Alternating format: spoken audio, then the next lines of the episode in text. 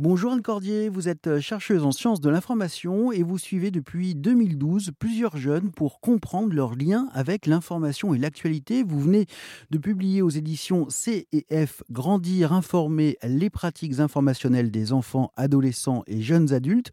On y apprend que loin des clichés euh, autour du jeune replié sur lui-même et sur son smartphone, ils et elles ne sont absolument pas les crétins digitaux que l'on nous dépeint très souvent. Effectivement, ils ne sont pas ces crétins, mais mon objectif, c'était pas de montrer ça, c'était vraiment de voir ce qu'il et elle faisaient et ce qu'il et elle pensaient en fait de l'information des médias du numérique aujourd'hui.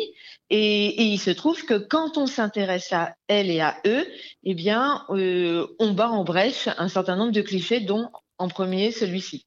Il y a une autre, une autre information qui est très intéressante, c'est la manière dont ils consomment l'information. Euh, alors, ils regardent la télévision avec leurs parents, parfois même ils se réveillent plus tôt pour pouvoir regarder le premier journal du matin sur euh, la télévision publique.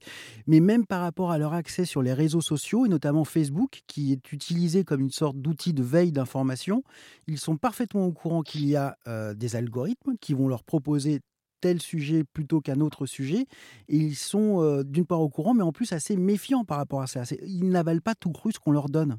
Non, alors ça c'est quelque chose qui, moi, m'a beaucoup frappé aussi. Donc vous voyez, on n'est pas euh, exempt de clichés aussi quand on est chercheur. Hein. Et c'est notamment le fait qu'il y a une grande vigilance en fait qui est développée et assez vite, hein, dès le plus jeune âge.